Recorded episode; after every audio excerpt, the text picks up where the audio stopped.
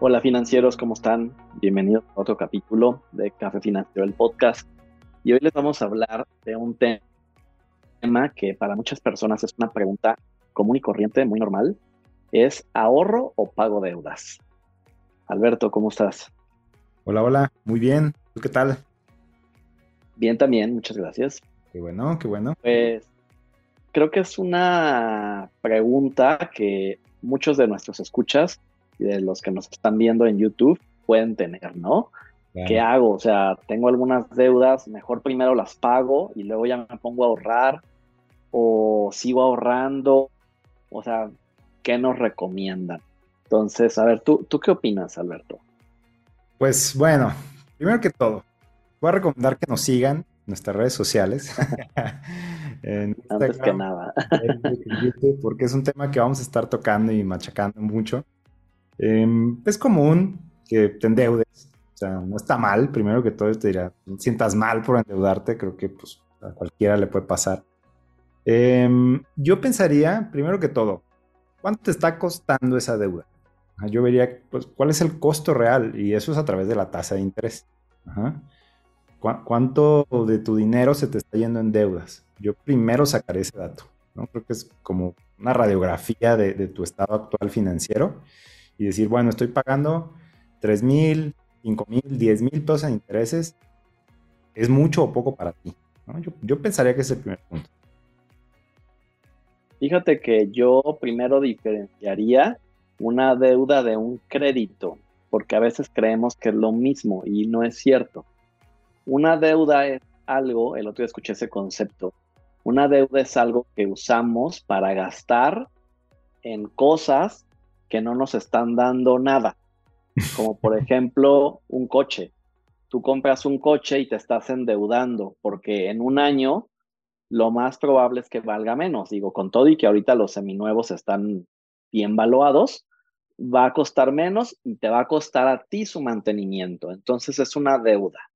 Una deuda también sería en su mayor parte las tarjetas de crédito. ¿Y por qué digo en su mayor parte? Porque a menos que a lo mejor utilizar la tarjeta para, no sé, comprar una máquina para tu negocio que yo no lo vería recomendable por la tasa de interés, pues es una es algo que te gastaste, no en tal vez en un viaje, en comidas, en salidas, en se te fue de las manos, ¿no? Y un crédito es algo que te va a servir para hacerte, por ejemplo, de un patrimonio, una hipoteca, por ejemplo, es un crédito, no es una deuda. Yo, yo diferenciaría ahí un crédito para tu negocio, por ejemplo, estás pidiendo un crédito al banco, un crédito pyme, entonces hay que diferenciar primero deuda versus crédito. Ok, perfecto. Sí, deuda productiva, ¿no? Más que nada. O sea, deuda o, como tú dices, crédito que te está proveyendo de un activo y deuda, pues sí, es como el gustito, ¿no? O sea, como el viaje o el coche, la ropa, cosas que pues a veces pagamos bien o mal con la tarjeta de crédito y a veces pasa que no podemos pagarla toda y nos empezamos como a endeudar con eso, ¿no? Sí, exacto.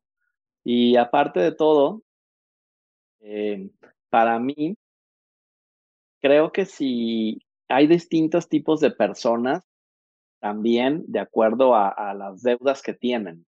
Porque si eres una persona que es tu primera vez que te endeudaste, pues posiblemente creo que tengas razón, Alberto, en pues no te preocupes, ¿no? Todo el mundo nos puede pasar.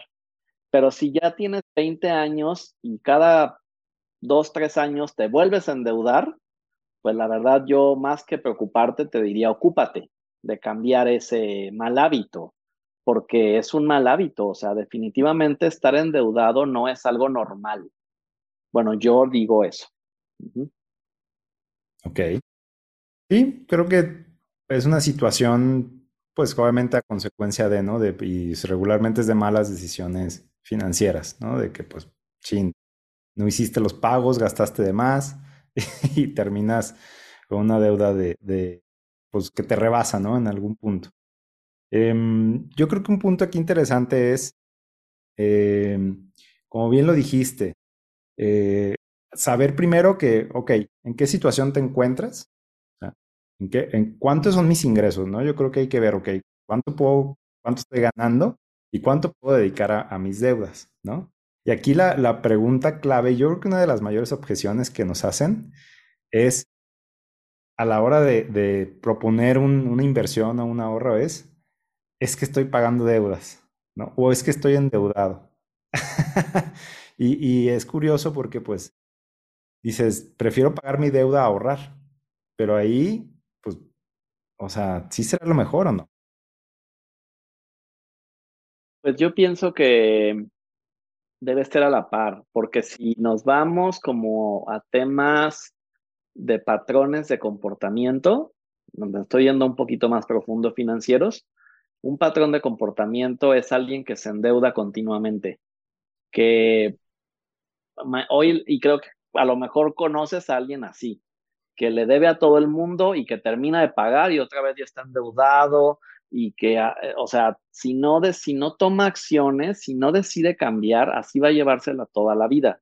Entonces, muchas personas eh, postergan su ahorro, sus inversiones, eh, por, según esto, decir que van a pagar sus deudas. Y lo único que pasa es que, pues pon tú que las pagan, pero luego se vuelven a endeudar, porque es un patrón de comportamiento.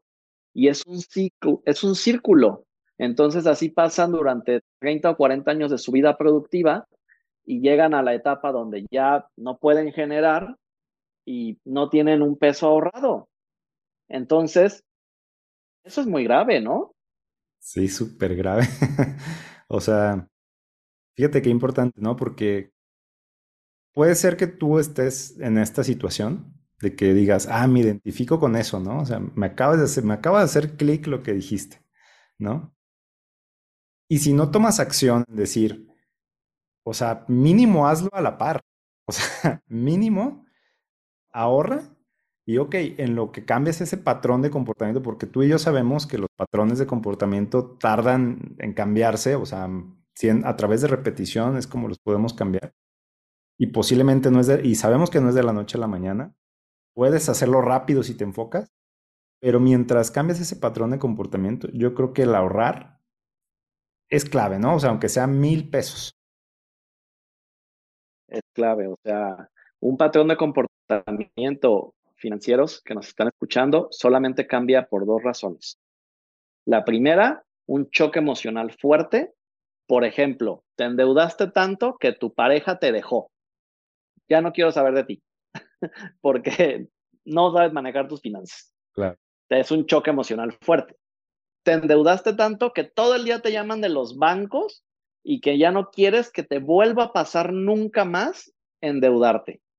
Entonces, ese es un choque emocional. Y la segunda razón por la que cambias un patrón de comportamiento es a través de la repetición. Es decir, por ejemplo, la repetición constante del ahorro. Estás haciendo un nuevo patrón de comportamiento, estás creando, eh, se le llaman como nuevos caminos neuronales. Ajá. Entonces, tú tienes a lo mejor en tu cerebro muy grabado que es que yo siempre he estado endeudado y hay personas que hasta hasta hacen risa de eso, ¿no? Y memes. Y hablamos en un capítulo anterior de cómo mejorar tu relación con el dinero acerca de eso. O sea, si tú haces memes y risa de esto, pues, ok, está bien reírse a veces de nuestros problemas, pero también hay que mejorarlos, ¿no? Hay que cambiarlos. Entonces, más bien lo que tenemos que hacer es hacer un nuevo patrón de comportamiento de buenos hábitos, de buenos hábitos, de ahorrar, de tener una, un presupuesto, de no gastar más de lo que ganamos. Entonces coincido totalmente contigo que si alguien no crea este patrón de comportamiento de estar ahorrando, de tener este hábito, pues nuevamente lo más seguro, y lo vemos en muchos de nuestros clientes desafortunadamente, que llegan a sus 50, 60 años y no lo repito, y no tienen un peso ahorrado. Exacto. Entonces, creo que lo, o sea, lo principal es, si te hace sentido esto, si te sientes identificado y no estás ahorrando, ahorra. O sea, sí o sí comienza a ahorrar. Yo diría que es como uh, ahorro o pago deudas, haz ambas. ¿no? O sea, respondiendo a la pregunta del capítulo de hoy, haz ambas. O sea, así sea algo que tú consideres, sí, pues es bien poquito, bueno, poquito es mejor que nada, creo yo, ¿no? Entonces, esa es una buena manera de, de romper un mal hábito, bueno, de empezar a romper malos hábitos. Y segundo, yo como, como lo, lo, he leído, lo he visto en varios libros, en muchas recomendaciones que te hacen, es, a ver, ve cuánto puedes pagar, paga la deuda más cara o la más chiquita para que sientas que ya tienes como una, una ganancia, ¿no? Como el efecto bola de nieve. Y, y, deja de tomar créditos, o sea, paga en efectivo, paga con tu tarjeta de débito, o bueno, si no te gusta hacer eso, paga con, con cash y deja de tomar créditos. O sea, agarra la onda y, y párale, a, tus, a tus créditos. E incluso, bueno, si tienes algo de activos, pues ve de dónde puedes echar mano, también yo diría. Sí, es, para mí es básico esto que estamos hablando y pues finalmente es por la salud financiera de todo el que nos escucha, ¿no? O sea, eh, si les hablamos de esto y es porque creo que hemos estudiado, tenemos casos de clientes, conocemos el tema, ¿no? Entonces, para mí también, por ejemplo, la, hablando para terminar de los, de, las, de los créditos buenos, como un crédito hipotecario, muchas personas de pronto ya nos dicen, no, mejor primero termino de pagar mi crédito hipotecario y después ahorro. Entonces, eso también no es que esté mal, sin embargo, em, por ejemplo, un ahorro o una inversión tan importante como lo es la inversión o el ahorro para el retiro, eso pueden buscarlo y googlearlo en cualquier libro de finanzas, pero no se debe posponer. Claro. O sea, un crédito hipotecario no es razón de que no estés ahorrando para tu retiro. ¿Por qué? Porque cuando tengas 60 años, no le vas a dar mordidas a, a tu casa. Así de fácil. Te vas a comer un tabique. Sí, exactamente. O sea, no se puede. O sea, necesitas tener dinero. Necesitas tener ingresos que te den para vivir en ese momento.